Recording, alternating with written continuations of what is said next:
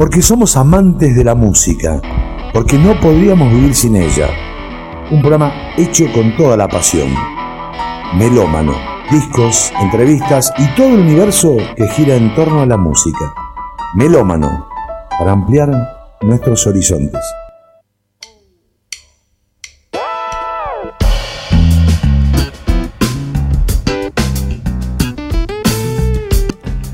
Buen lunes, melómanos. Siempre decimos que la música es una hermosa excusa para compartir con amigos, para compartir y para aprender de músicos que uno, no sé, lo fueron nutriendo de esta comida espiritual tan hermosa que es la música. Y hoy tenemos una noche única, ¿no? Porque a través del programa de hoy vamos a abrir un nuevo enfoque de melómano que si bien siempre fue la idea de difundir estilos diferentes, de no encasillarnos y aprender también con los músicos de, los instrumentos, eh, hoy vamos a comenzar con la batería, las diferentes eh, sonoridades, las maneras de armar los sets, todo esto a través de tres grandes bateristas. Estamos hablando, lo vamos a poner acá al Chinato Torres. ¿Cómo estás, querido Chinato? Buenas noches, Pablito. Feliz de estar acá. Gracias por la invitación. Lo tenemos, lo tenemos a, a Pablo Centeno, conocido como Jopo. Pablito Tocayo, la verdad, un placer.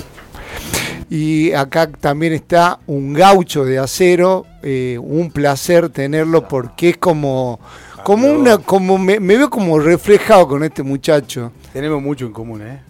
Buenas noches a todos y bueno, feliz de, de hoy estar acá. La verdad que eh, me abruma la, ansiedad y que bueno, fue algo que soñé toda la vida y que vos me lo estás cumpliendo, ¿no? Hasta estar al lado siempre lo, vi a estos dos bichos y siempre me inspiré en ellos y siempre aprendí de ellos, así que hoy estar acá eh, me, parte el alma, loco. Muchas gracias. Bueno, qué, lindo que así sea. Vamos a, a manera de introducción. La batería erróneamente se la toma como que es un instrumento, siendo que en reali- en realidad es la suma de un montón de instrumentos. El esto- ritmo. claro, vamos, vamos a ir con un tema y a la vuelta todo esto, los sonidos, las maneras de tocar, todo la vamos a aprender con estos tres grandes bateristas y tres grandes personas.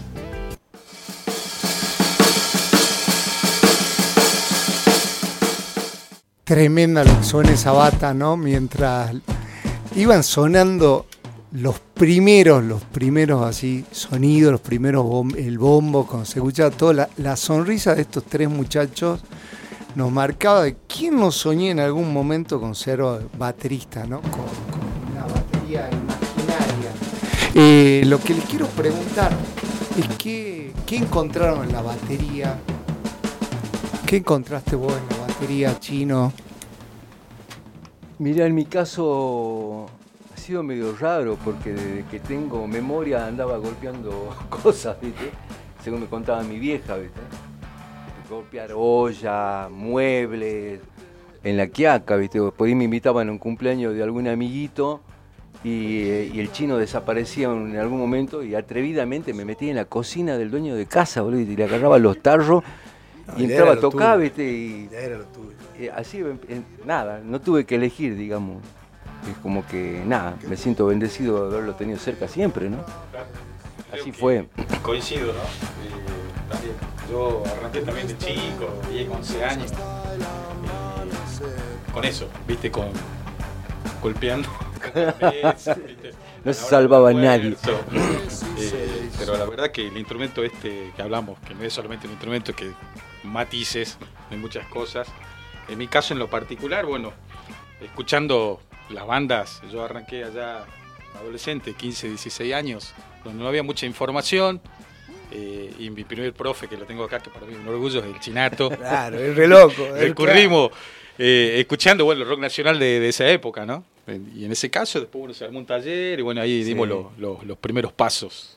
Tal cual, así, así, ¿no? Que cayó todo perro ciego. ¿Sí? Eran todos amigos de siempre. Todos amigos del colegio y bueno, Qué historia, Fue loco. muy loco encontrarlos ahí a todos. Ah, uy, ¿qué, qué te, ¿qué te lleva? Porque uno cuando, cuando se pone a pensar, en la batería se te viene en lo complejo que es el traslado. Hablaban antes de entrar al programa con lo caro que es. Lo caro El tema del traslado, el tema de, desde todo punto de vista, es un instrumento difícil. ¿Qué, ¿Qué te lleva a tomar la decisión? Es que yo creo que uno cuando se mete no ve todo eso, ¿no? Eso, eso lo ve después y después ya está metido, ya está embarrado hasta el fondo, entonces ya tiene que salir barro. Pero creo que cuando uno empieza a asumir y a ejercer este arte que este instrumento que es la batería, yo creo que es lo de menos, ¿no? Todo eso, obviamente, es parte de todo, pero eh, em, en mi caso fue re loco, pues yo me metí eh, por mi viejo, que mi viejo tenía un, eh, mi viejo informático, y un día cae un, un, ¿cómo se dice? Un cliente de él y dice, che, acabo de cambiar esta máquina por una batería, y dice, no, boludo, te, te mataron mal yo te doy una compu, trae la batería acá. La ah. trajo y yo creo que yo entré por el simple hecho de competir con mi hermano, porque Emilio se sentó, Emilio era el baterista. Emilio era un baterista, pero fenomenal, boludo, hasta el día de hoy.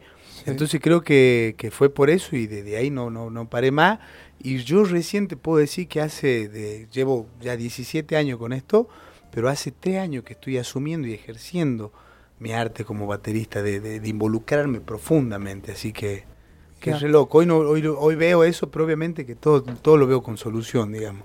Vos es que, bueno, ustedes lo deben tener claro como, como músicos, que hay muchos músicos famosos que se dedicaron a otro instrumento, pero su instrumento principal, la sonoridad, es, uno de esos es Lito Vitale, por ejemplo. Claro. Otro es Bruno Mars. hay, hay, muchos, ¿no? Muchos. Eh, a manera de ir eh, algunos temas que fueron eligiendo ustedes, fueron marcando, y ya que acá Agustín eh, lo, nombró al viejo, vamos a escuchar Hipercandombe. Ese fue como el primer desafío. Jodidos de tocar, ¿viste? Amoro para mí es. Allá arriba. Un viaje.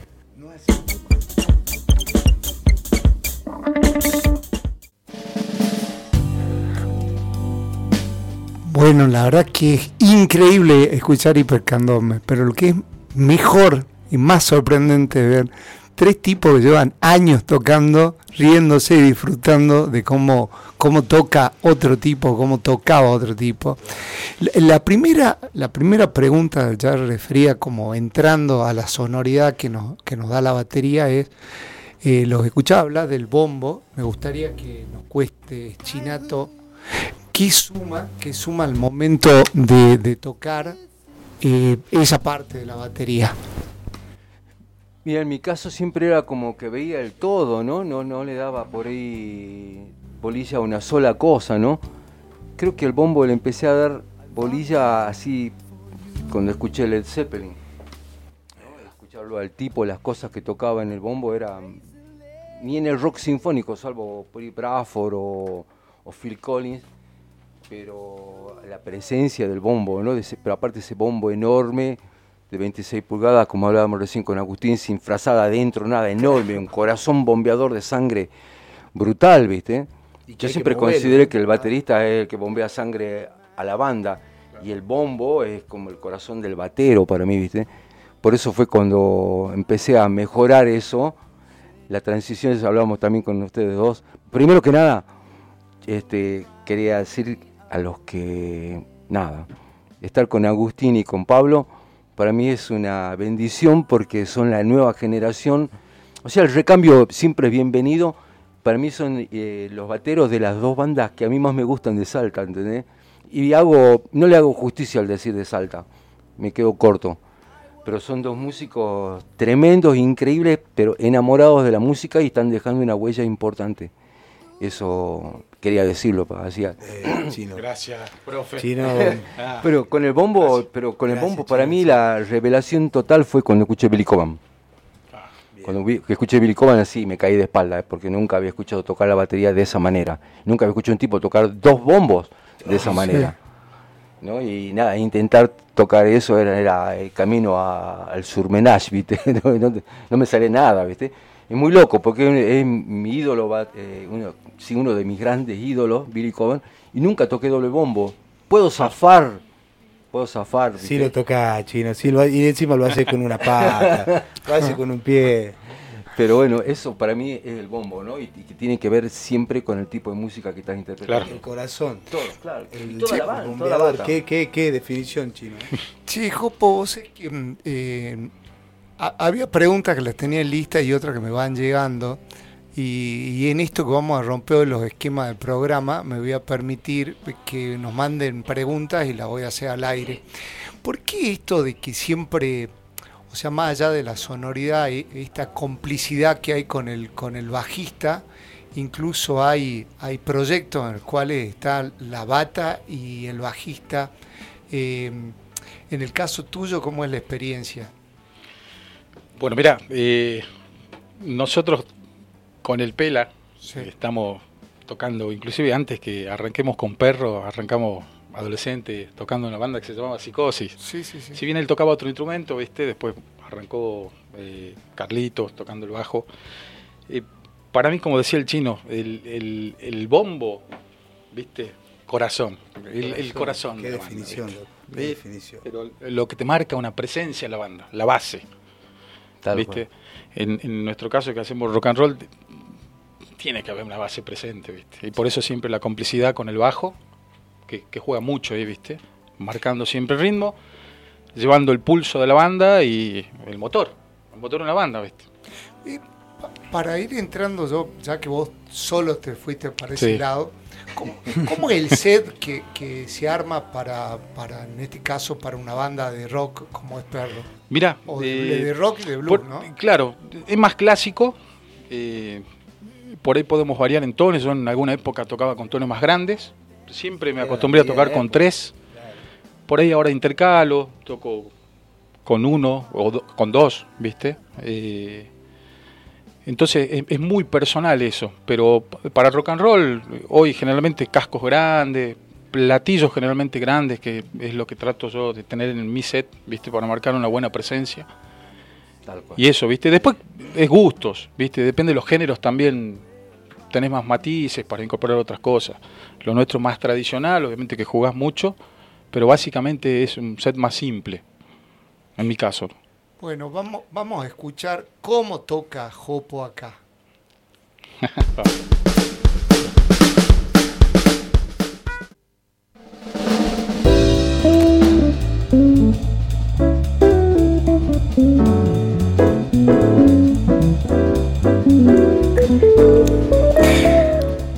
Bueno, sin lugar a duda, compartir la música con alguien que que a la vez disfruta de la misma manera la pasión, el amor por, por un instrumento es fantástico. Pensaba y les decía a los chicos de la cuestión energética, ¿no? Eh, que hay con los instrumentos de los músicos, pero en vos, Agustín, es una cosa eh, tangible. Hablabas de, del primer recuerdo, de cómo llega la batería esa, pero después hay una historia con otra historia, cómo llega otra batería a tu vida, porque también es una cosa como... Sí, es re loco. Contala. Esa historia, bueno, un día estábamos en Buenos Aires, se había dado la, oportunidad de, tocar con Iron Maiden, pero en privado. Entonces estábamos en el Hotel Sheraton y estábamos esperando, porque estaba toda la gente, estaba, eh, ¿cómo se llamaba? Ay, por Dios, un director de cine que hace la película de Black Sabbath, todo que el que no había llevado este, Sandún. Y nos lleva y había un tipo, nosotros estábamos sentados en lo que era la confitería y había un tipo de traje al frente mirándonos así. Ya incómodamente, ¿viste? Entonces en un momento mi viejo se acerca, lo habla y era un fanático de Maiden que el tipo se puso un traje y se puso ahí para ver si los cruzaba ahí. Entonces mi viejo, que mi, papá es muy especial, ya él ha visto que nos reconoció a nosotros, todo, entonces no, vení, con nosotros. La cuestión es que terminamos con, en un salón con Maiden, que es donde está el video ese, este, y, entra el tipo este. Entonces el tipo este viene y me dice, este, yo quiero agradecerle lo que ustedes me hicieron vivir, yo no me esperaba, yo me esperaba verlo pasar y era demasiado. Y compartió ahí, dice, yo me estoy yendo a Australia a vivir y yo soy baterista. Y yo te voy a regalar mi batería. Yo agarré y lo miré así como diciendo, claro, yo tengo una Thunder, boludo. Imagínate, tipo, me habla de una Tama. Y yo lo miraba así como diciendo, no, no, mientas, somos chicos, pero no jugué con mi inocencia. La cuestión es que digo, bueno, nos vamos, nos vemos en el aeropuerto, tal. Yo ni, te juro por Dios ni le creí. Contá qué edad tenías por ahí para los- Yo en 2009 debo haber tenido 14 años, 14 años. Qué grande. Sí. Y, y estábamos en el aeropuerto y cae el tipo, boludo, con la batería. Y hoy es la batería que tengo y digamos, no la cambié más. Así que esas cosas me, me dio el arte, loco. La batería yo creo que me dio... eh, por eso yo siempre estoy re agradecido con el arte, porque digo que nunca el arte nunca te deja gamba, nunca. Siempre las mejores cosas que me dio en toda esta vida fue el arte, así que agradecido de este instrumento y hoy como te digo, estoy emocionado, loco, no me salen por ahí las palabras de, estar acá con estos dos gigantes y que el chino me haya dicho esas palabras, como es fuerte. Bueno, qu- quiero que nos cuentes cómo armás el set, teniendo en cuenta que vos venís de otro palo que, que Sí. Jopo, de, eh, que el metal, cómo, cómo, cómo es el set que armás vos. Eh, eh, Es complejo porque eh, en, en lo que es mi estilo se usa, como decía el Hopo, el rock, muchas medidas grandes. Yo Sí. tengo platillos grandes, crashes de 20, que por eso son, son uso ray de crash, boludo. No, nos ahora ray de crash. Ray es el plato de, Sí, de sí, campana. Y yo lo uso de crash. Este, y cambié completamente toda mi vida usé ruedo de madera. Y después hubo hace dos años que estoy como muy metido en el tema este de- del tema de las grabaciones. Más que nada del sonido, enfermo en el sonido, más que por hilo técnico, en decir necesito que la toma sea buena. Y me, investigando me puse a dar cuenta que no hay nada mejor que el sonido del ruedo de acero, loco. Eh, vi que todos los grandes grababan con eso, entonces cambié completamente mi set y grabé con una bata que es totalmente anti-rock. Grabé este cuarto disco, está grabado con una bata yacera. Mirá, Mirá vos, 8, Mirá 10, vos. 12 y 14. todos el, bombo, el bombo era de 18, pero no logramos emular un sonido grande, entonces tuvimos que poner un bombo de 22. Este, pero me volvió loco. Lo que pasa es Me que yo creo que, en el estudio, si vos probás y anduvo, viste, Es por ahí es mucho el gusto y, y si suena bien del otro lado, viste. Pero obviamente si me da la- el poder de elección, que sostengo que algún día va a llegar, me encantaría la medida de como el tema que sonaba recién de Led Zeppelin, medidas anchas, bombo de 26, 13, 16, 16. 18. Que sea una tormenta de grave, digamos. Che, cuando estaba, em, estábamos escuchando Perro Ciego salió el tema de emoción y dijiste es como un hijo, ¿no? Y bueno, La obra. acaba Sí. la, la- la obra, entonces... obra. eh, Y llegar, No. ¿no? Lo, lo que yo me imagino, lo que llegó al hop, uno ahí lo escucha y dice, banana, pero lo que es llegar a- para que se concrete ese ritmo y que ese ritmo se compagine con lo que está haciendo Salchi, el Pela, ¿me entendéis? Y se genere la obra. Mm. Porque no es lo que hablábamos recién con los changos, que a mí me pasó de encerrarme, de ir a la escuela de música, de estar ahí, estar ahí enfermo y darme cuenta que no, no, no me salía nada, que fue concentrarme más en, en ejercer y asumir con mi hermano de meterme a vibrar ahí, ¿no? Más que obviamente lo técnico me ayudó a que pueda hacer eso. Pero, pero sobrepasa todo. El primer instrumento siempre digo yo el, el- el cuerpo. Después el- el- la batería, la guitarra, la voz, el cuerpo. Bárbaro. Entonces me concentré más en eso y eh, desde ahí que empecé a, a sentirme cómodo porque me sentía siempre frustrado yo. Yo siempre me bajaba un recital y dije, podría haber estado mejor. Desde que dejé de darle Sí. bola a eso, a que podría haber estado mejor y empecé a disfrutar. A disfrutarlo, claro. disfrutarlo, Desde otro lado. loco. Sí, sí, Y eso totalmente. pasó hace dos años, un año. bueno, vamos, 17 años de el carrera. camino, que Sí.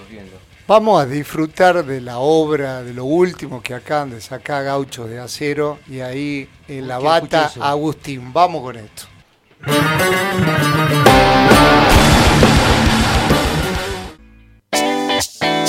Melómano. Conduce Pablo Flores Espeche. Todos los lunes a partir de las 22 horas. Melómano.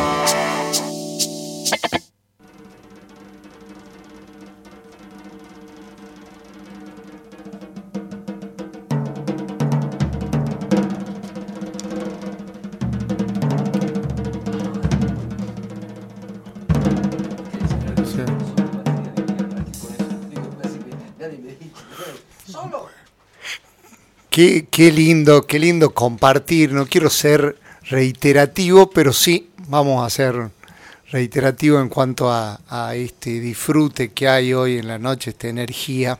Y ya que lo tenemos al chinato acá, que le, comentaba que si bien eh, hizo pop, hizo rock, estuvo en casi todos los estilos, eh, mi referencia con respecto a él tiene que ver con, el jazz. Entonces quiero que, nos cuentes en el momento de armar tu set, mm, qué, qué, es lo que tenés presente, qué es lo que prevalece en el jazz.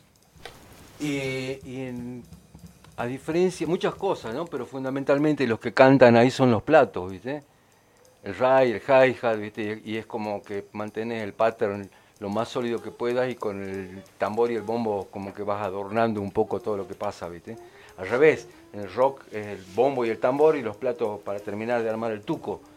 Hoy estaba viendo Peter Erskine, y, que fue baterista de Weather Report, y veía eso, ¿no? Ya la, la mezcla de las dos cosas, ¿no? pero fundamentalmente cómo, el protagonismo eran los platos. Y generalmente, como hablábamos recién con Agustín, también los sets son más chicos, bombo de 18, un ton de 12, un ton de 14, y platos grandes. Depende de los estilos también, ¿no? Y a mí también con el correr del tiempo he ido cambiando las medidas de la bata y los platos. Ahora también uso platos más grandes, este, de 22, de 20, de 18, ¿viste? pero siempre, siempre depende qué estoy tocando. Si tenés más de un set, está bueno. Y si tenés un set, lo arreglás, lo afinás, le cambias parche, le buscas la vuelta para que te rinda, ¿viste?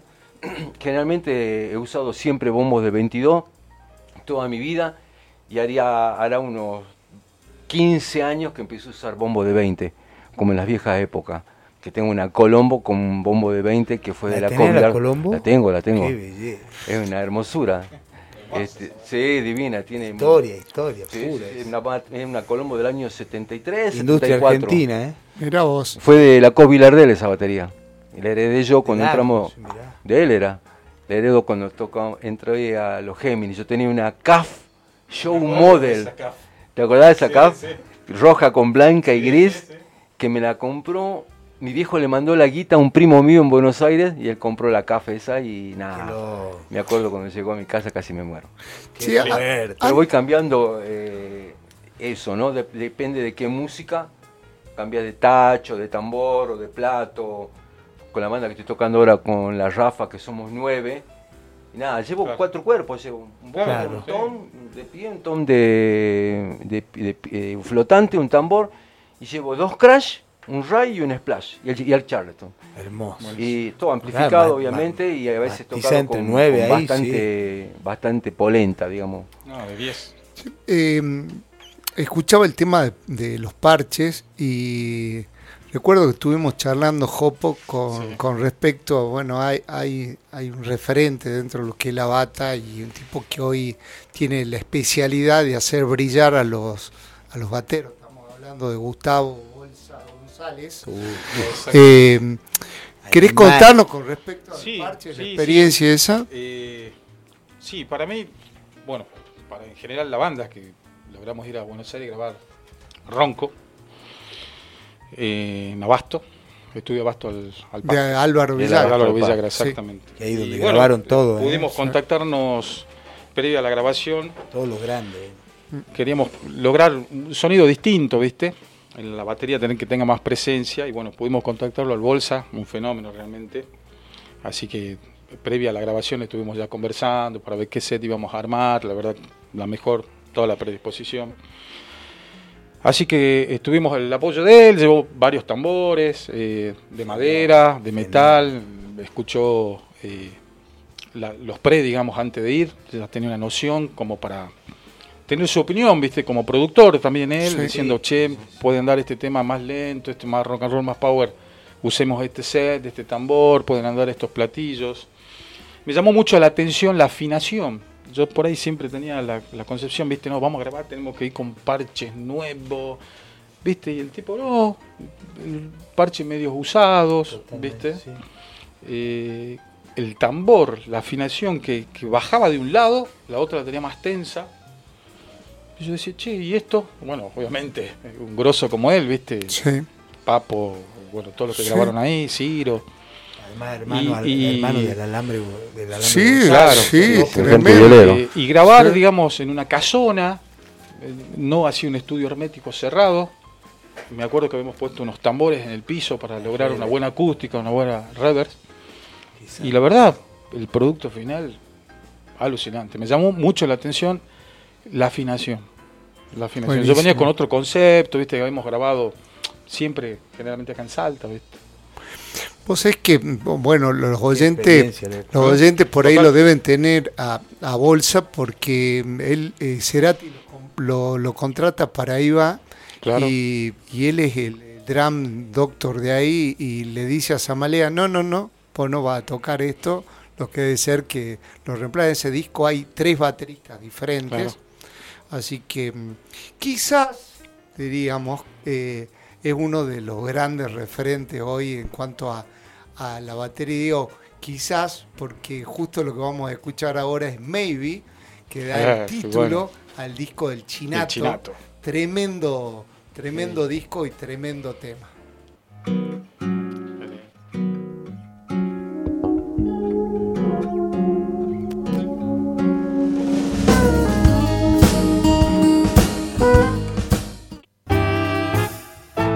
melómano.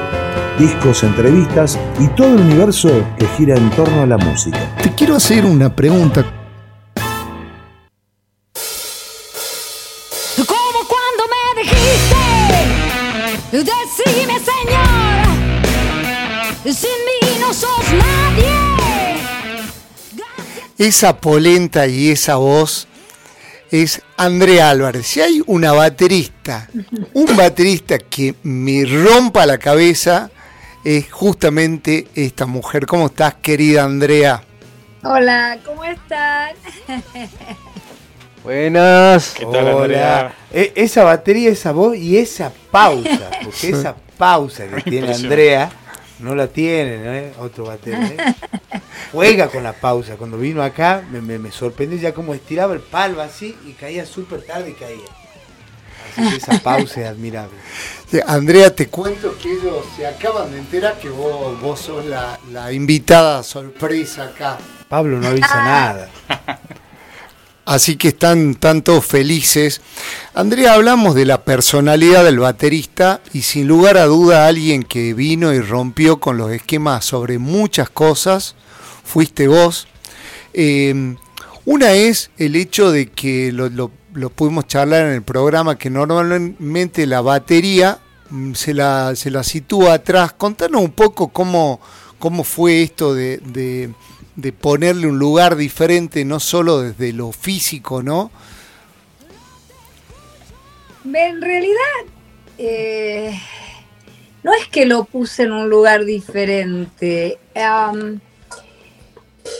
yo tengo que cantar en mi banda y entonces en realidad lo que hice fue ponerme en el lugar del cantante. Lo que pasa que abajo mío también había una batería.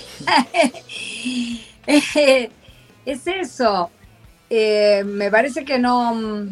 También por esa misma razón, mi batería en el show no tiene toms adelante y uso los platos todos abajo para poder estar en contacto con los demás más fácil, no tener una estructura que me separe. Pero eso lo hago cuando toco con mi banda, cuando toco con, acompaño a otras personas, uso la batería normal y me pongo donde me digan que tengo que estar.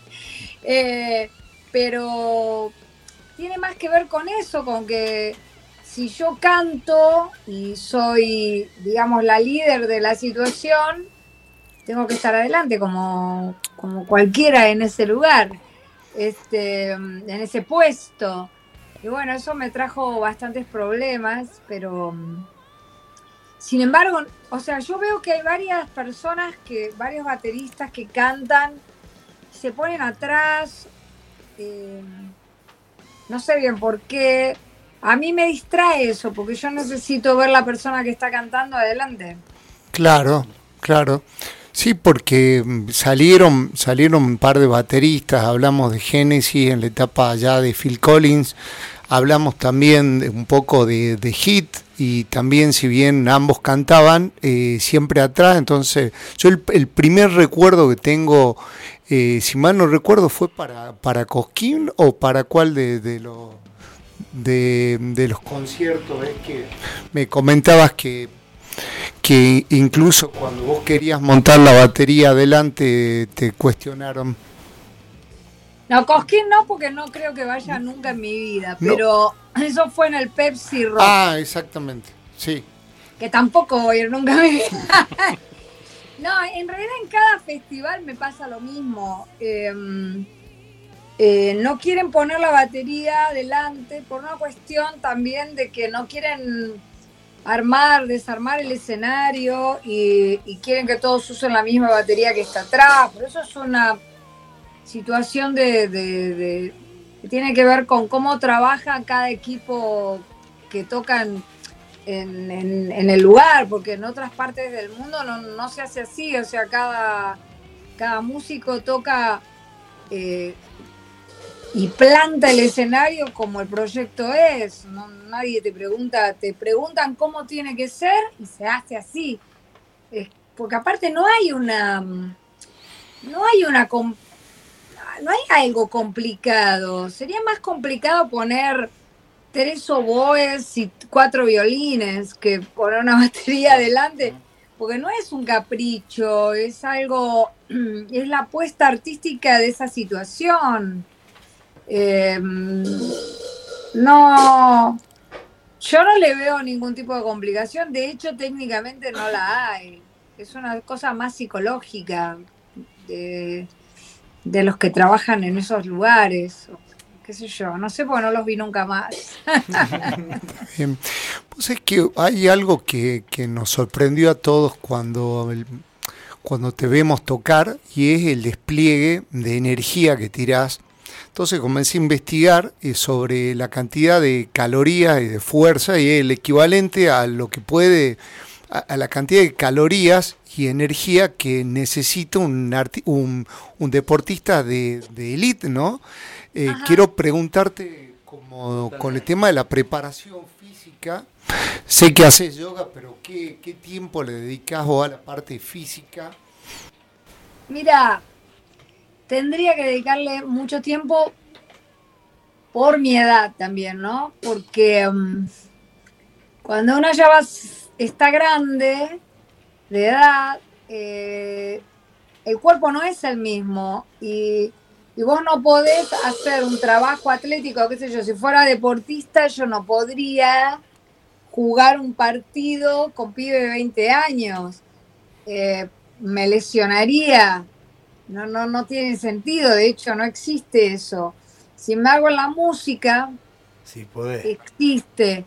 Y, eh, y a mí, yo nunca me lesioné ni nada, pero tocando la batería, sí en otras situaciones. Y una vez un médico me dijo que tenía que hacer un entrenamiento fuerte. Vino a un show y me dijo, me, me retó. Y yo la verdad que nunca lo hice. No, no, no, no entreno nada, soy malísima y lo tengo que hacer.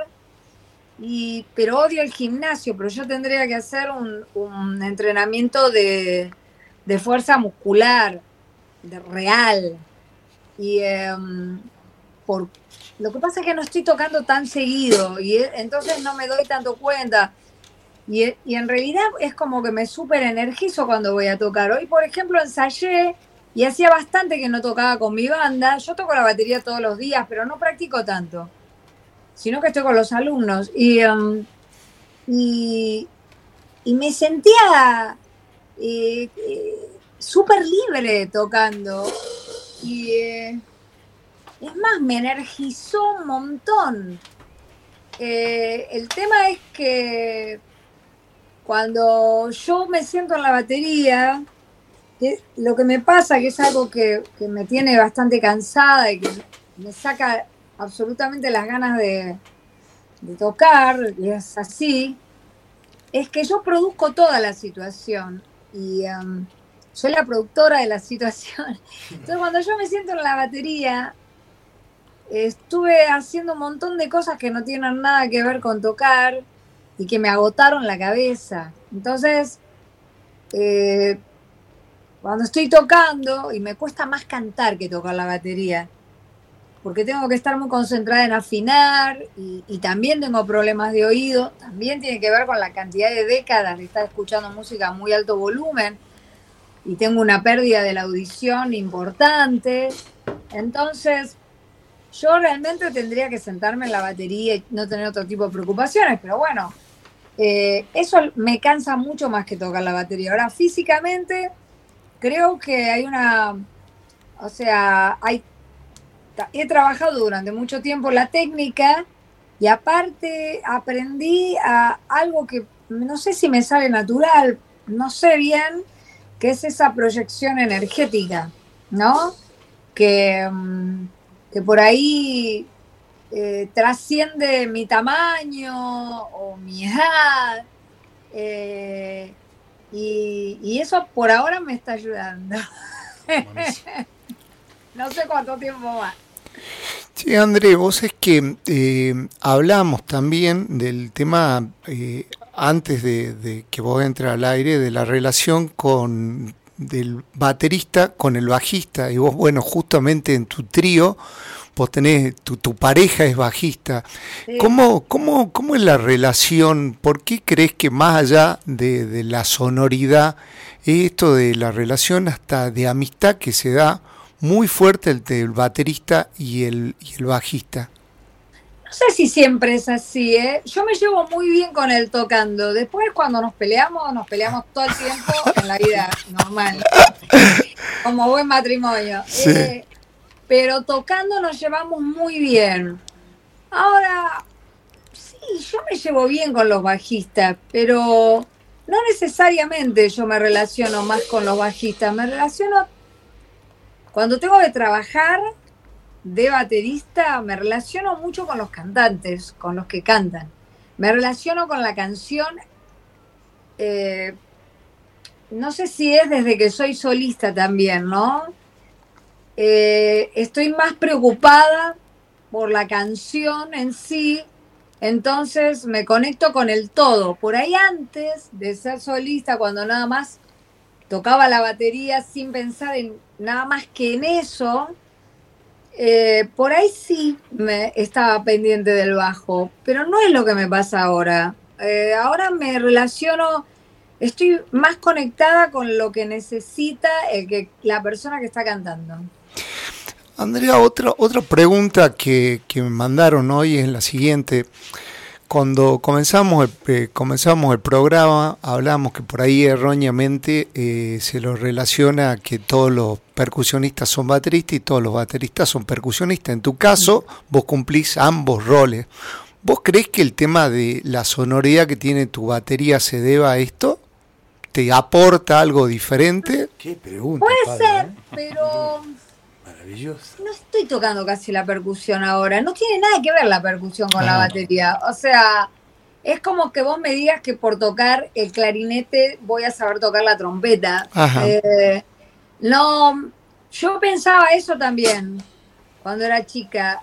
Y hasta que empecé a tocar la percusión y me di cuenta que no tenía nada que ver Sí. y que tenía que aprender todo de cero. A mí lo que me pasa ahora es que mm, me cuesta tocar medio como percusionista.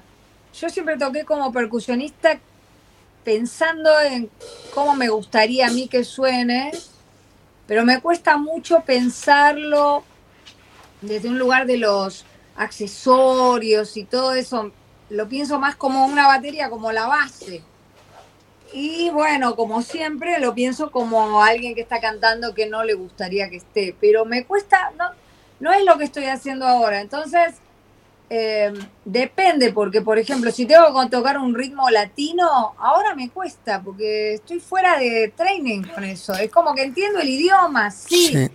aprendí el idioma, entiendo, hay un montón de cosas que se me sumaron, eh, de colores que escucho, pero no, los Y- separo bastante, los dos mundos. Y en tu set, eh, porque recuerdo que hay, hay una versión entre caníbales que, Sí. que tiene mucha, mucha percu eh, y tiene una sonoridad completamente diferente. Mm, De, de hecho, normalmente cuando te gusta una banda y escuchas una versión, uno ya la escucha como prejuiciosamente y, y sin embargo es esa versión es una versión que, que enriquece al tema, ¿no? O sea, como le da otro vuelo.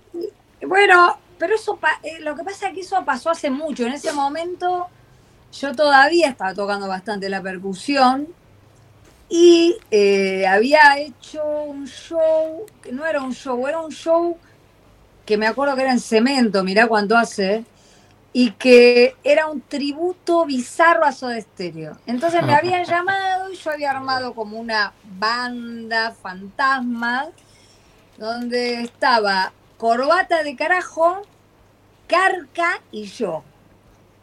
Y me inventé una forma de tocar ese tema entre caníbales que a Gustavo Cerati le gustó. Sí. Y ahí después yo decidí hacer la grabación. Y tenía que ver con lo que pasaba en esa época. Era una época 2000 algo, medio manuchaesca, mucho manuchao había en esa época. Y bueno, a mí eso me salía medio fácil y por eso la hice. Lo que pasa es que, por ejemplo, yo, yo detesto Spotify, lo odio con todo mi corazón, si es que se puede odiar con el corazón, lo detesto, detesto todo lo que significa Spotify. Y Spotify lo que está pasando es que te pone como principal, como identidad en tu perfil, las canciones más escuchadas. Y por ejemplo, las canciones más escuchadas, porque ellos, la, ellos, digo ellos que son los de Spotify, Claro. eh, la pusieron en una lista, en una situación medio pasivo-agresiva, porque en realidad la canción está todo bien, a mí me encanta, ¿eh? pero no tiene nada que ver conmigo. Ni siquiera es un tema mío y no tiene nada que ver conmigo. Entonces, la pusieron en una lista, en la única lista que me incluyen a mí, que se llama Rockeras. Es una lista que supuestamente están todas las mujeres y a mí me pusieron en un tema que no tiene nada que ver. O sea, yo tengo tres, cuatro discos, todos Sí. rockeros, bueno, me pusieron esa, eso. Ese tema, ¿no? De eso estéreo. Por lo tanto, es aparece como el tema que tiene más escuchas porque está en esa lista. Y después me aparece otro tema de mi disco, pero porque está Gustavo Cerati cantando, ¿no? Eh, tocando la guitarra, digo. Eh, pero tampoco tiene mucho que ver conmigo. Entonces, el tema entre caníbales lo escucha mucho por esa razón. Es más, hasta estuve a punto de sacarlo del tema para que me dejen de hinchar con ponerlo primero. Y después dije, no, pues lo voy a sacar, no es mi tema. O sea, lo que pasa es que si vos te pones a pensar, una persona que no me conoce dice, bueno, a ver, ¿qué es Andrea Álvarez? Voy a ver qué. es. Entonces pone el tema como hago yo, pone el primer tema, el más escuchado, y escucha eso y no tiene nada que ver conmigo. Claro. No, aparte Como tú. que me, una, como ver una foto mía de hace 2000 años. Entonces, por eso han logrado y han logrado de que le tenga antipatía a una canción que a mí me encanta por esa cuestión. Sí, André, eh, vos sabés que te cuento, acá estamos con, con el Chinato Torres, que eh, es un referente dentro de la batería, acá de hecho profe de Jopo, que es de una banda eh, tremenda de rock que se llama Perro Ciego, y también de, de Agustín.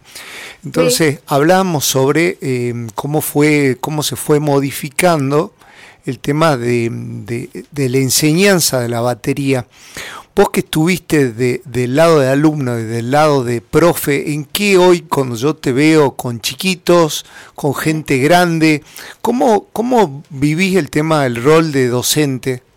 El chinato de Andrea. Eh, eh, Andrea Ahora el lo vivo Sí. distinto que lo viví antes. Eh, eh, yo fui muy alumna porque no soy autodidacta. Entonces tomé clases de muy chiquitita. Yo empecé a tomar clases no de batería, de música, creo que a los cinco años.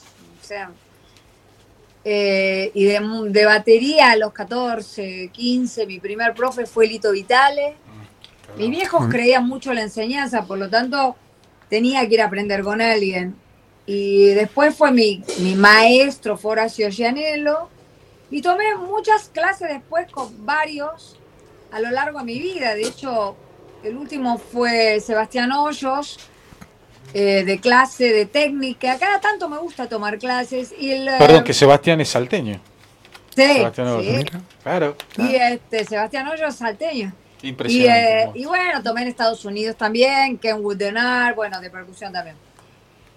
Y tuve muchas distintas experiencias con los maestros en una época donde tampoco era tan, tan común eh, tener alumnas mujeres, como cosa que ahora es bastante más, está más naturalizado, ¿no? Y, em, y bueno, y yo como profe también pasé por muchos distintos estados al correr de los tiempos. Lo que pasa ahora es que cambió todo, no solo la enseñanza, cambió la información que hay, o sea, pensá que cuando yo empecé a estudiar percusión no había ni método de percusión, o sea, la, la forma de estudiar percusión era ponerte delante de un profesor que tocaba y copiarlo. Después se hicieron los métodos y ahora hay carrera de percusión étnica, war music, bla, bla, bla, bla, bla, en Berkeley. En esa época, en, en, en los años 80, estaban los profes privados. Acá en la Argentina ni había carrera de música popular, eh, no había nada. O sea, solamente podías ir a la Universidad de La Plata o a, o a la UBA, a la UCA, la Universidad Católica, estudiar composición y qué sé yo. Bueno, ahora hay, un montón de carreras, hay un montón de información. En una época nos juntábamos a ver los VHS con la gente del club de bateristas o los amigos. Nos, uno tenía un VHS, lo veías 200 millones de veces. El de Greg Bissonet, que me acuerdo que a mí me tocó tocar con Greg Bissonet. Eh, el de, qué sé yo, el de Dave Weckler, los Sirjan Day, los, los este, Buddy Rich Memorial, eso lo vimos 200 millones de veces. Bueno, ahora lo que pasa es que hay otro estilo de bateristas también eh, y otro estilo de todo. Eh, hay mucho baterista de video, hay mucho músico de video, para mí, que, que tocan bárbaro, porque los ves en un video, pero no sabes cómo tocan con la gente, porque los ves en un video nada más. Entonces, a los pibes les gusta mucho ese tipo de baterista de, youtuber. A mí no, porque soy de otra época. A mí me gusta los bateristas que tocan música y que interpretan música original y que tocan con músicos y que yo los escucho tocar y que los escucho resolver situaciones de cualquier época. Ahora también no me interesa un músico que toque en un video, qué sé yo, no me interesa para nada. Pero fuera de esto, ahora se ve todo lo que seguramente antes había, ahora se ve 200 millones de chicas tocando bárbaro, se ven niños, se ve una señora grande tocando como Dorotea, no me acuerdo cómo se llama. Sí, sí, sí, sí. Eh, um, tocando más o menos, Sí. pero todos la wow, porque es una señora con pinta de que es tu tía o tu abuela, qué sé Sí. yo. Te imaginas haciendo las compras del mercado así con las bolsas, va, lo deja y agarra la baqueta. prejuicio, Sí. Porque eso es un prejuicio, porque Sí. hay 200 tipos de esa misma edad que tocan recontra grosso Sí. y nadie le da ni cinco de pelota. Bueno, eh, eh, y ella lo, lo usa también eso. Todo bien, a mí todo bien, pero no me interesa. Eh, me llaman la atención algunos niños, pero tienen que tener algo especial, porque si no, para mí eh, no, me llama la atención nada. O sea, que se viralice por ser como si fuera un perrito que toque la batería, ¿viste? No, no. Eh, pero bueno, ahora hay mucha visibilidad de cosas y de situaciones que antes no había. Pero no veo, o sea, los chicos mi- me traen muchos videos para que yo los vea y este, que el otro, bla, bla, bla, pero yo de todas maneras no veo nada que me, que me sorprenda más que un Terry Bozzio, que un Bill Coban o que un, digo eso, un Steve Gadd o bla, bla, bla. Todo lo que veo es algo que ya pasó y que yo lo vi 200 veces, nada más que por ahí ahora lo puedo ver en un video y antes lo escuchaba nada más. Pero, y ahora por suerte también los puedo ver en video, que me encantan, pero como yo fui siempre una gran consumidora de música, no veo nada que a mí me sorprenda. Obviamente veo cosas que me gustan, no que me sorprendan. Este, por ahí me sorprende si hay alguien andando en un auto tocando estas boludeces que muestran como curiosidad medio freak, pero, pero no me hace a la música. Eh, lo que yo veo ahora y que, que es lo, lo que no me cae simpático es eso de mostrar las cosas como si pasaran por primera vez cuando ya está todo inventado y ya cualquiera que escuchó un poco de música ya escuchó, ya, ya, eso ya lo vio, ya, ya pasó 200 millones de veces, eh, ya lo vi, lo escuché, entonces eh, no, eso no lo puedo negar yo, o sea, pero sí puedo hacer, echar a un lado y, y disfrutar de cosas que pasan hoy. En general, las lo que más me gusta eh, tiene que ver con algo, qué sé yo, ah, un baterista nuevo que me encanta como toca su propia música.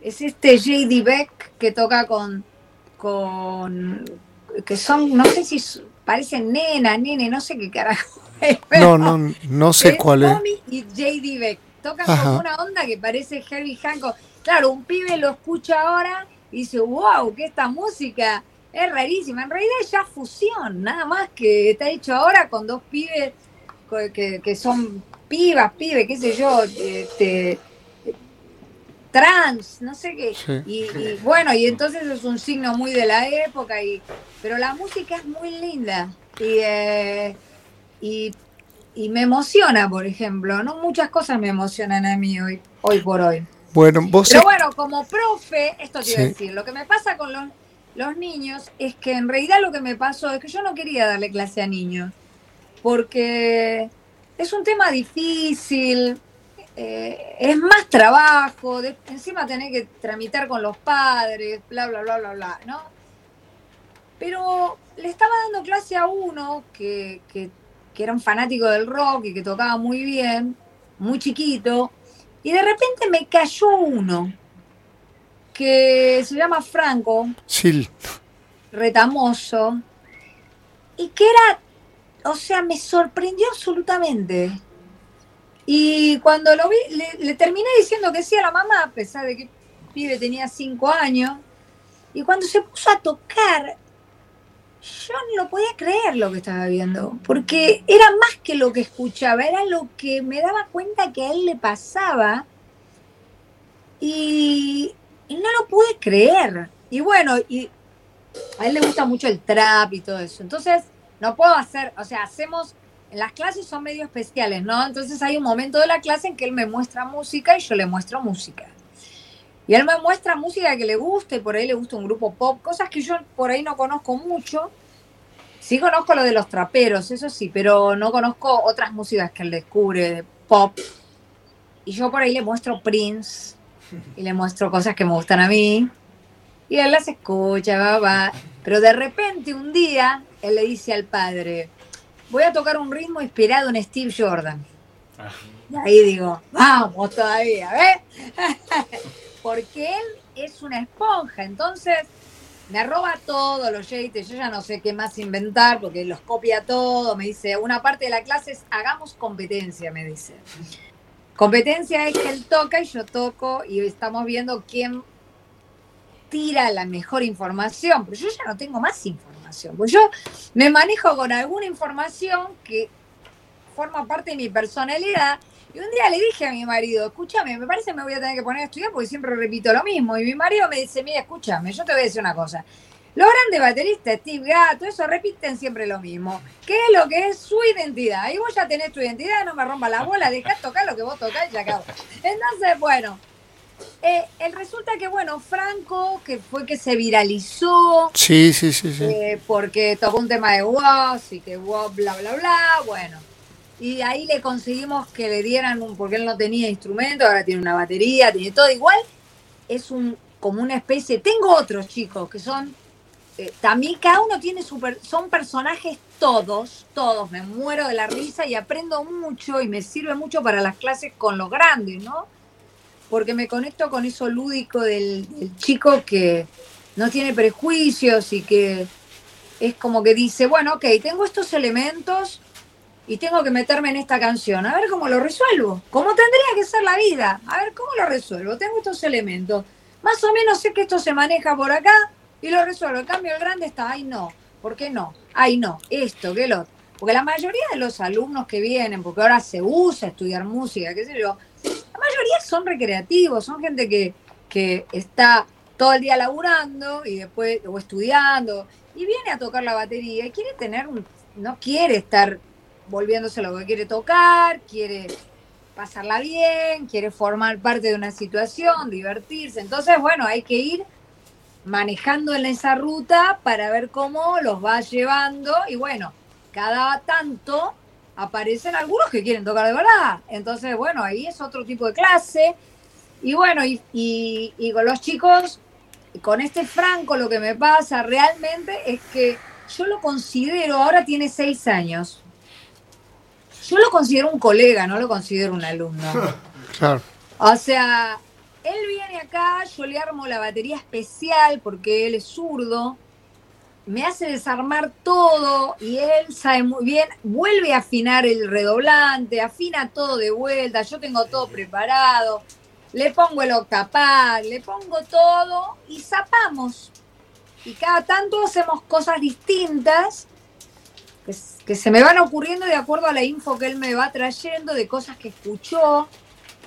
Y, eh, y bueno, y ahí, mm, o sea, me canso yo después, pues estamos una hora y media tocando, tocando, tocando, tocando. Pero es otro estilo de clase porque es un chico que no... eh, es- eh, todos son especiales, pero es un poco más especial porque podría estar tocando con... O sea, yo hablo con él como si fuéramos iguales, digamos. No habla como un nene.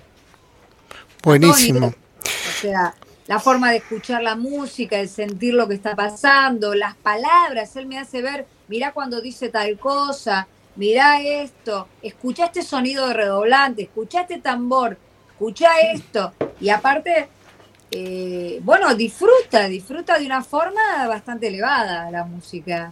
Bueno, tiramos, tiramos una preguntita y la otra ahí pegada es, eh, por ahí erróneamente se toma que un buen batero es el que más fuerte suena, entonces les tiro estas dos preguntas a los cuatro para que respondan. El que más fuerte toca y mira, yo tocaba muy fuerte y, y hoy toco muy despacito. Hoy no se trata, yo creo que es una cuestión más de, de, de- de actitud, no más que de fuerza, porque antes era como fuerza, me cansé de romper los platos, entonces creo que cuando rompí ya muchos platos, empezó a- tema de medir la fuerza, ¿no? Y trabajarla de una técnica o de otro lado, pero creo que tiene que ver mucho, pero es matizar, ¿no? Yo creo que por ahí, eh, y lo vi mucho también en Andrea, que es saber onda, ¡tum! Pegar fuerte un bombo, bajar un redo y que se genere el grupo, por ahí se genera, ¿no? no Obviamente mantener el mismo tono, pero jugar con los volúmenes. Creo que es más, más divertido que, que tocar fuerte. Y esa pregunta que les mostraba, de, una de las preguntas de los oyentes con, con respecto a la batería acústica y a la eléctrica, ¿cómo la viven ustedes? Y para mí fue una parte de mí, en los 80 creo que estábamos todos medio enloquecidos con las baterías electrónicas. Este, no es que me desencanté de la misma, pero nada, volví al primer amor. Y no sé, está bueno tener algún por ahí un par de pads para tocar alguna cosa que haga falta. Depende de la música también, ¿no? Pero Sí, sí, exactamente. Coincido, depende del estilo, ¿viste? Como dice el, el chino, eh, banda de los 80, cuando empezó a sonar eso, decía, wow, ¿viste? Que mezclaban la acústica con, con todo lo electrónico, se ayornaba, ¿viste? En matices. Y hoy está volviendo, ¿eh? Hoy Sí, está sí, volviendo, obvio, porque hoy justamente hoy se disparan las pistas, se disparan las pistas de frecuencia grave o de ruido, de otro, Sí, con- sí. pues de nuevo con esa combinación que en los 80 fue el furor. A mí escuchar los discos de Charlie García en los 80 con la batería que armaba obvio. Charlie, ay por Dios. André, ¿y vos cómo, cómo vivís esas dos preguntas? Bueno, con respecto al baterista, yo creo que lo que eh, califica un buen baterista es el tempo, la musicalidad, este, y que y bueno, que pueda manejar las dinámicas, que entienda lo que está pasando, que toque lindo. A mí me interesa más que la gente toque lindo que que toque muchas notas. Hay muchos bateros que tocan muy bien y a mí la verdad no, no, no me llaman la atención. Tocan muy bien desde lo formal, ¿no? Pero a mí no me llaman la atención. A mí me gusta la gente que tiene personalidad. Hay algo que, no sé, lo mismo que me pasa con las personas en la vida real. Porque la verdad que tocar la batería bien, toca la batería bien. Agarras un, una- un, un nene en China de 10, de 10 años y te toca toda la batería. O sea, El tema es cómo resuelve la situación musical, cómo, cómo es como músico, ¿no? Y bueno, y después el groove. Para mí el groove fundamental. Después, lo de la batería electrónica. A mí, a mí en general, por ejemplo, los sonidos de la batería de los 80 a mí no me gustan para nada. Es más, para mí me arruinan todos los discos. O sea, yo no puedo escuchar los discos de Virus, por ejemplo. Los temas son buenísimos, pero está tan feo grabado. O sea, la batería las odio. No me gustan nada. Y eh, nunca fui muy amiga de las baterías electrónicas. Ahora, si me das una batería electrónica de las que salen mucha plata, ahí podemos transar. Ahí de todo es el Porque negociable. cuestan mucha plata porque se parecen a la acústica mucho.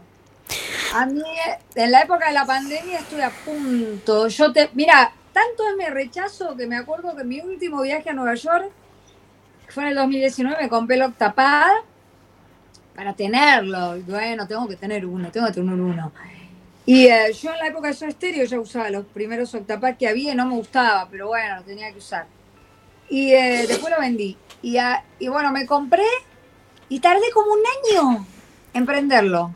No lo saqué de, No lo saqué porque no me interesaba lo más mínimo. Aparece la pandemia y digo, bueno, lo voy a aprender. Ay. Y bueno, y ahí empecé y me di cuenta que tenía sonidos y que le podía poner más sonidos. A mí en general todo lo digital lo- le tengo bastante rechazo. Por ejemplo, yo no, no soy una persona que puedo pasar mucho tiempo arriba adela- en una computadora trabajando sobre un sonido una edición. No me gusta eso, me gusta grabar y que ya está. Eh, y, y, por ejemplo, si empiezo a, a a elegir un sonido de un bombo, tu, tu, tu, ya me olvidé cómo era, qué sé yo, poneme cualquiera. O sea, si me doy cuenta, si escucho Anderson Pack, me digo, ah, este es bueno, este sonido me gusta. Si escucho Tupac o Dr. Dre, digo, este sonido me gusta, esto me gusta, wow, qué sonido, Beastie Boys, pa, pa, pa. Pero yo no lo sé hacer ni tengo ganas, o sea, es más, todavía no lo hice porque no, porque no me importa, pero, pero le tengo que pagar a alguien para que me cargue el Octapad con nuevos sonidos de sets, porque me gusta tocarlo, pero me da fiaca armar los sets porque no me interesa estar tres horas. Estoy ahí escuchando los sonidos, después los pongo en el pad y digo, ay, la verdad mucho no me gusta. Y digo, ¿qué hago? Todo este tiempo hubiera estado tocando la batería en vez de estar con, con estos sonidos que no me interesan lo más mínimo. Hay gente que le gusta eso, entonces yo prefiero que esa gente que le gusta eso lo haga y yo no. Yo prefiero hacer otra cosa. Coincido con vos. Le- Pero le- también la música que yo toco no tiene nada que ver con todo eso. claro. Aunque yo estuve viendo a Jack White, que es lo de la música que a mí me gusta tocar, y el batero, que es Daru Jones, que es lo más, es un batero que trabaja muy bien porque estuvo muy inteligente en ponerlo en la banda porque es un batero de hip hop y que viene de la parte de los del gospel, batero negro que viene con esa raíz y lo puso a tocar en una banda rock, por lo tanto esa mixtura que le da, esa lectura que le da él al, al rock eh, es muy interesante. Y él toca con muchas cosas electrónicas en un contexto donde queda bien. Eh, queda bueno, o sea, eh, lo hace de una forma que, que parece analógico, o sea, no, no, no, no sé cómo, está buenísimo, toca espectacular, está buenísimo. Bueno, el le- show de Jack White es buenísimo. Y le- este, y el batero es una de las razones. Es una de las razones por las cuales es muy bueno el show. Este, pero yo en general, si tengo que cargar los sonidos, pensar en cambiar los sonidos, si todo mientras estoy tocando, no sé, creo que me agarro, no sé, una CB. No Chicos, una, pero una, bueno. una pregunta para, para los cuatro también. Eh, vos sabés que cuando comenzamos el programa de, hablamos de que si hay un instrumento que ficticiamente cada, cada persona juega con tocar mientras se emociona con la música es la batería. Entonces tiene una parte lúdica fuerte. El chinato contaba acá de que de chiquito se escapaba a eh, los cumpleaños, iba, agarraba la, la- la- lo que era la, la- Cocina. la- la cocina y se ponía a tocar. Entonces lo que se me ocurre es, en algún momento eh, incorporaron a su set de batería algún, algún elemento extraño, algo, algo pensando en que iban a lograr una sonoridad diferente? ¿Se permitieron alguna vez eso? Sí, yo, yo sí, yo creo que muchas veces me inspiré en, obviamente, en sacarle la idea, ponerle de, de lo que es un rototón, que es lo que usaba Moro con Cerú Girán. Sí. Y después fui también flayando, cambiando plato y hoy estoy con un bombo, un bombo legüero. Que, que para, para este cuarto disco creo que tiene mucho protagonismo ahí. En mi caso, no sé ustedes. Bueno, yo en los comienzos, en realidad, eh, cuando arrancamos, viste, por ahí usaba un bombo legüero de bombo. Es que en lo los tenemos comienzos. acá, este nuestro. Claro. Claro, ese En los comienzos que arrancamos con perro, los ensayos eran por ahí con un bombo legüero, viste. Qué maravilla. ¿Vos, vos, chino? Y bueno, sillas, sillones, todo lo que tenía a mano, que pues no tenía batería, creo que Claro. todos pasamos por ese lado. Y nada, intentando emular las cosas, las, las que escuchábamos. Yo soy más o menos de la generación de, de Cerati, de toda esa... ma- ah, Casi 59. Así que bueno, es otra la música que, que me inspiró, que me movió. Y en eso, por eso, escuchando a la Andrea, coincidí en un montón de cosas, de, de tu visión sobre todo de tocar para la canción, sonar lo más cobijada al cantante, ¿no?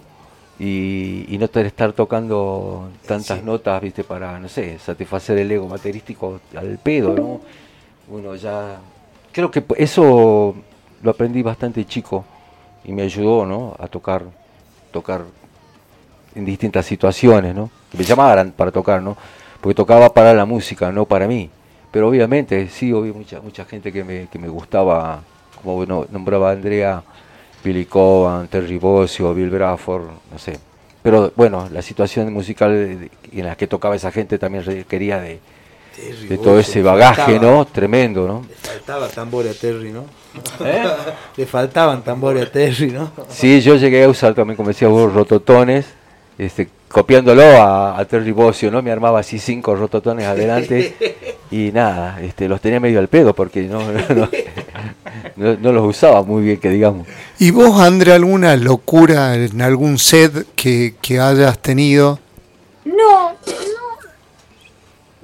no, no, soy de. Es más, creo que si pudiera usar nada más que el bombo y el redoblante, nada más lo usaría, pero cada vez uso menos cosas. Pero veo, me gusta mucho mirar cómo está la moda de usar, de ponerle cositas al redoblante, de pipipi, de acá le pongo las uñitas a la- al plato. El y y le pongo una cosita acá. Hay un batero que a mí me gusta mucho que se llama Chris Day y, eh, y que toca todo acústico, pero parece que tocaron como con un octapad por los sonidos de las cosas tipo medio trayeras que le pone. El otro pibe ese J.D. Beck también, porque le pone una cajita, una cosita. A mí lo que me pasa es que no, yo incluso soy bastante o sea, yo voy a grabar y yo grabo todo con, o sea, a veces no, pero porque me obligan, pero si no, yo grabo todo con el mismo tambor, todo con el mismo, todo, todo igual, no me gusta Chao. cambiar, no me gusta agregarle nada. Este, lo, lo que cambio soy yo, lo que ha- cómo lo toco yo, pero el sonido lo cambio desde ahí, desde mi persona, pero pero porque lo que me pasa es que no toco tampoco una música que, que no, tengo, no estoy en una situación musical que necesite eso. Este, y por ahí tiene que ver con eso, más que nada. Igual hace no mucho me tocó tocar con Mariana Bará. En, tuve una situación así más folclórica que yo me sentía medio fuera de contexto, la verdad, porque no es lo que yo hago. Eh, y tampoco lo hice. Porque para eso había dos percusiones, que lo hagan. Claro, a mí me pasa eso. ¿Qué me voy a hacer? La percusionista, si hay dos que tocan la percusión. Yo toco la batería. Bueno, entonces eso. lo, lo que vamos a hacer es escucharla cómo toca esta mujer la bata. Y este es el tema.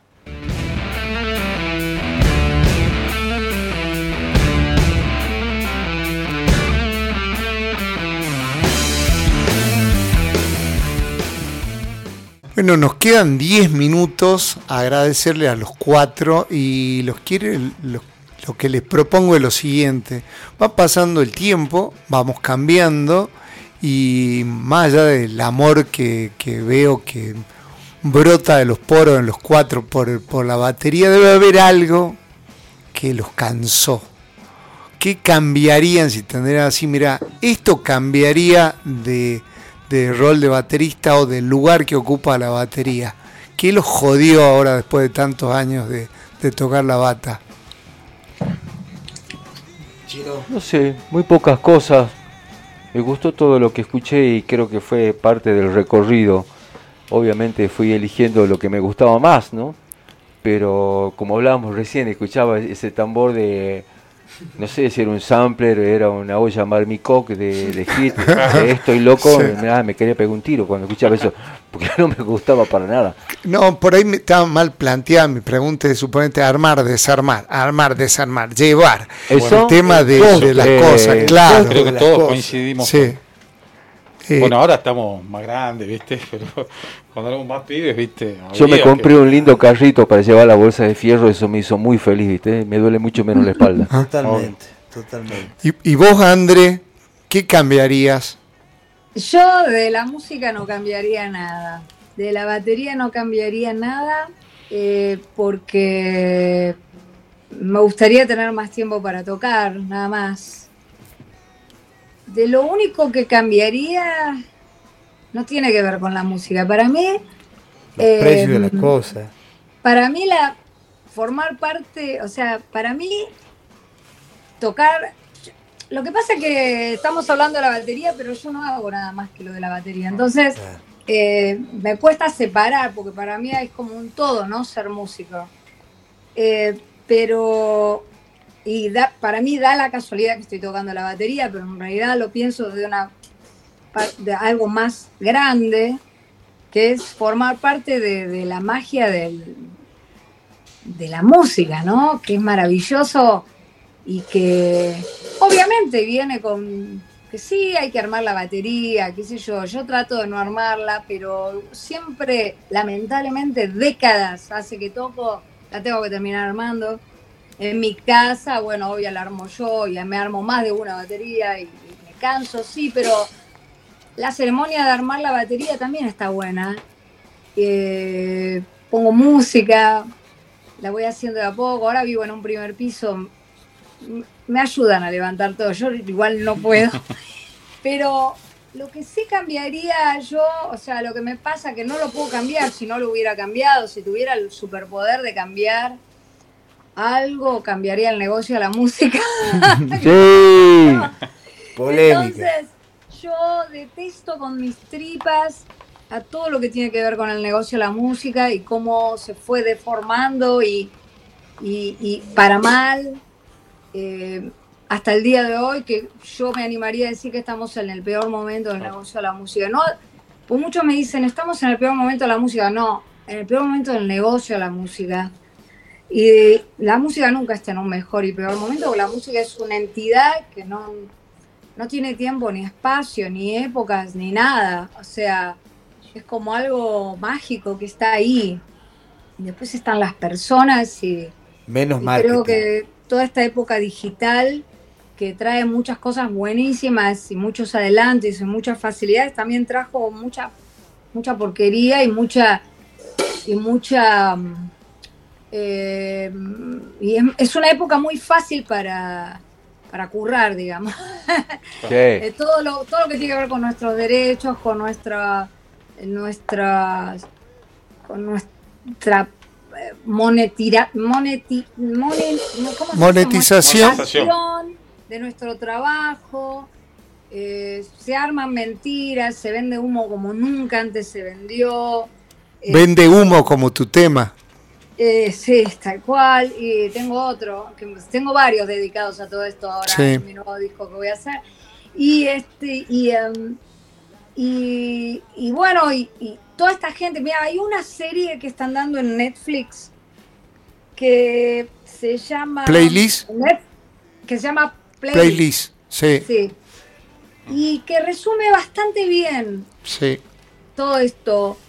Y hay una parte al final, en el último capítulo, que está dedicado a, a la, a la mina, que es una mina que representa a los músicos, ¿no? Sí, sí, De Cada sí. capítulo es una parte de, de todo este engranaje. Y, y yo me siento muy identificada con ella. Y hay una parte muy mágica que es cuando ella canta en una situación re de luces, re Sí, y, y transforma todo, porque en realidad tener el don y, y la suerte de haber elegido, aunque trabajemos de otra cosa, pero el haber elegido formar parte de esta, de esta, de esta ceremonia, eh, es algo hermoso y que no tiene valor. Es muy loco eso, porque no hay forma de darle valor a, esa, a eso. sí, completamente. en realidad hay forma, ¿no? Pero bueno. Pero eh, ese momento es clave porque ese momento es la base de todo y es la base del poder, del poder real que tenemos los músicos y que nos es, eh, que nos lo sacaron, ¿no? Nos lo sacaron aparentemente ese poder, no nos lo puede sacar nadie, pero sí nos pueden sacar los otros, porque estamos tan metidos en eso, es tan en esa, que no podemos ver lo otro porque tampoco lo tenemos que estar viendo porque no es nuestro rol. Pero lamentablemente la gente que no tiene ese poder que tenemos nosotros, formar parte del viaje musical, tiene mucha habilidad para manejar las otras cosas. Y bueno, y, y la verdad que la calidad de las personas que manejan el negocio va bajando también. Va bajando. Bueno. Este, y va bajando su interés por el arte y por la cultura. Entonces, este, eso sería lo único que cambiaría. Yo de la música, de ser baterista, de tocar, de no cambiaría nada, porque son todas experiencias que la mayoría forman parte de este viaje y de lo que nos tocó. Y, y es, es- está buenísimo, qué sé yo.